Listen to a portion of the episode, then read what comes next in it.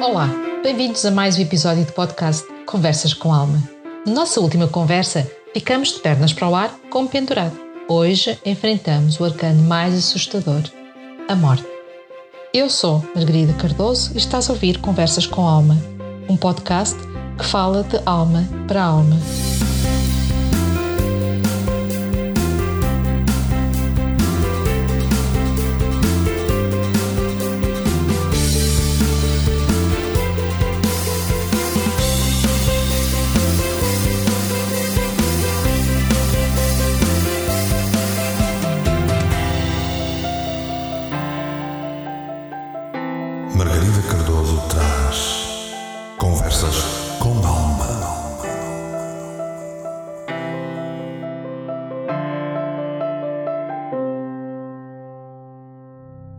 E eis que no nosso caminho encontramos um cavaleiro montado no seu cavalo branco.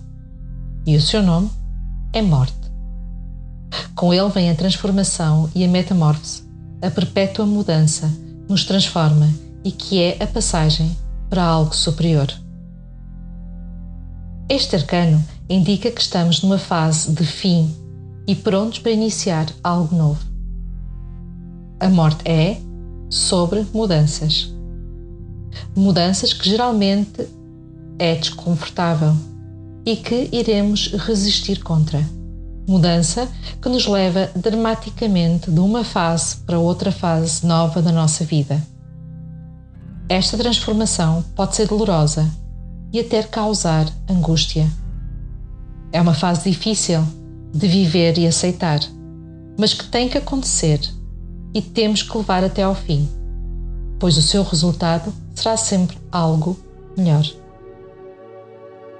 Este podcast é patrocinado pelo Espaço da Alma e este espaço está localizado no Porto, na Avenida da Boa Vista, e estamos lá à tua espera. Temos para te oferecer terapias, consultas, cursos e workshops que são preparados com alma. O canal Portugal Místico está também connosco a patrocinar este podcast e, como eu, tu também podes ter o teu podcast. Basta entrar em contato com o canal Portugal Místico.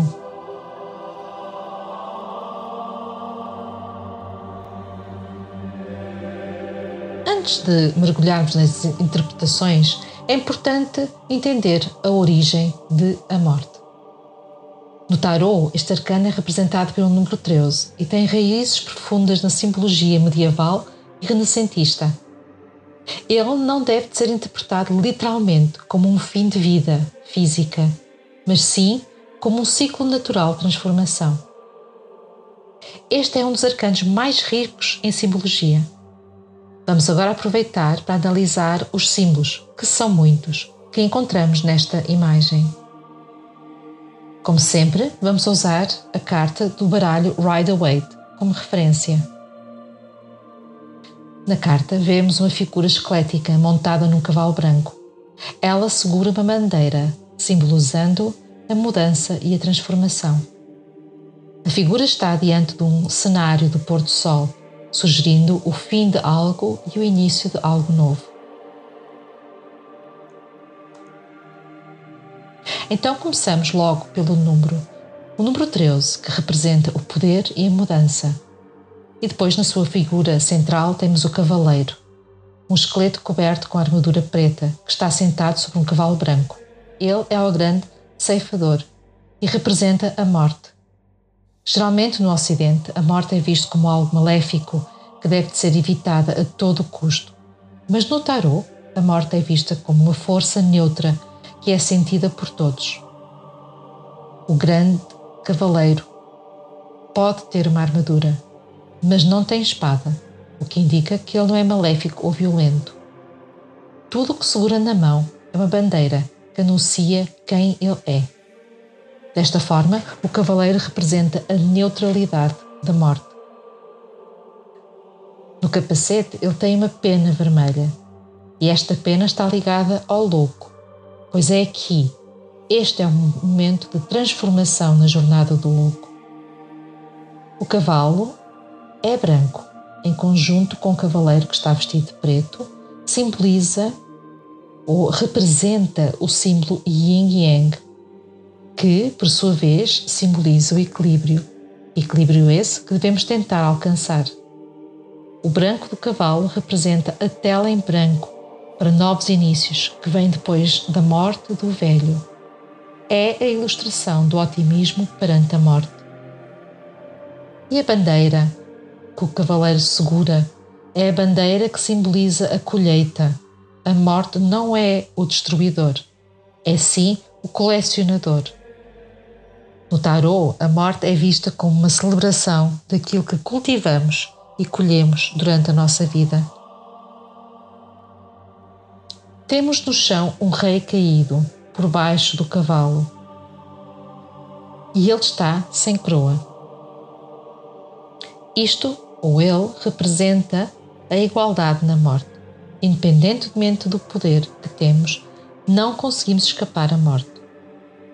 O rei é uma lembrança que devemos ser sempre humildes, independentemente da nossa posição social. E também temos um bispo neste arcano. Enquanto o rei representa a experiência da morte independentemente dos ganhos materiais, o bispo representa a experiência da morte independentemente dos ganhos espirituais. A morte também chega para aqueles que são iluminados, mas, ao contrário do rei, o bispo enfrenta a morte de bom grado. A sua espiritualidade ensinou-lhe a não ter medo da morte. Temos, pois, duas crianças ou duas raparigas no canto inferior da carta e elas ilustram a reação que as pessoas normais ou comuns têm perante a morte. Tanto a podem abraçar como o bispo ou ignorar como o rei. Estas escolhas não são exclusivas de reis e bispos. Somos todos visitados pela morte e como escolhemos aceitá-la está em nós. Lá no fundo vemos um barco e ele é a referência da ideia mitológica das almas atravessarem o mar da morte em direção a uma vida nova. O barco também reforça que a morte não é um carrasco, mas sim um barqueiro que guia as almas para o grande além. Temos depois um portão com um sol brilhante, que pode representar os portões do céu. É a entrada do grande além. Para um transpor e poder experimentar as maravilhas do outro lado, temos que passar pela morte. E agora que já olhamos aos símbolos, vamos então ver os significados, ou os diversos significados. E começamos pelos significados tradicionais. O arcano, a morte, carrega uma série de significados tradicionais. Primeiramente, ele representa a transformação profunda, a renovação e o desapego. Assim como as folhas caem no outono para permitir o renascimento da primavera, esta carta sugere a necessidade de deixar para trás o que não serve mais nas nossas vidas. A nível tradicional, este arcano também pode ser visto como a morte e nascimento, heranças, sociedade e família, guerras e acordos. Temos depois a morte metafórica. Aqui a morte não é o fim, mas sim uma transição. Ela pode indicar o término de um relacionamento, um emprego ou um estilo de vida que já não nos beneficia. Somos chamados a abraçar o desconhecido e permitir que novas possibilidades floresçam. Temos depois a morte como aprendizagem e crescimento. Ela também nos convida a encarar o desconforto da mudança e a aprender com ela, assim como as sementes precisam de romper para germinar. Enfrentar os desafios que a vida nos apresenta permite-nos crescer e evoluir. Ela fala também e significa também desapego necessário. Quando esta carta aparece numa leitura, pode ser um sinal de que é hora de deixar ir o que nos está a aprender. Seja uma mentalidade limitante, um hábito prejudicial ou um padrão de comportamento que já não nos serve. O processo pode ser doloroso, mas é crucial para o progresso pessoal. A nível social, este arcano pode falar de revoluções, de mudanças de regime, de ciclos naturais, ou seja, o poder minguante de um sistema que vai levar à ascensão de um poder totalmente diferente. É a carta das revoluções. Em resumo, a morte no tarot não é um símbolo de perigo ou de fim definitivo, mas sim o apelo para abraçarmos as mudanças, permitir a transformação e crescer a partir dela. Lembra-te de que, assim como as estações mudam, também nós passamos por fases de transformação das nossas vidas. Quando este arcano aparece, podemos estar perante alguma calamidade que não controlamos, mas que, uma vez ultrapassada, vai resultar em algo de novo. Devemos nos lembrar que existem tempos difíceis e dificuldades que nos vêm pôr à prova, mas que são necessárias para nos fortalecer e fazer crescer. Já agora, será que estamos a resistir em demasia à mudança, à transformação? Não vale a pena resistir e aumentar a dor. Quando a mudança é certa e necessária, não te esqueças que, mesmo depois de uma noite de escuridão profunda, o sol volta sempre a brilhar. Isto foi mais um episódio Conversas com Alma. Aproveita para ouvires e conversar com a tua alma e aceita o convite dela para serem felizes.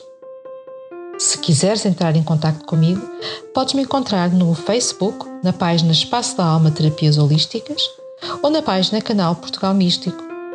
Já agora, aproveita para visitar o boletim oracular Conversas com Tarot no site www.portugalmístico.com/boletim.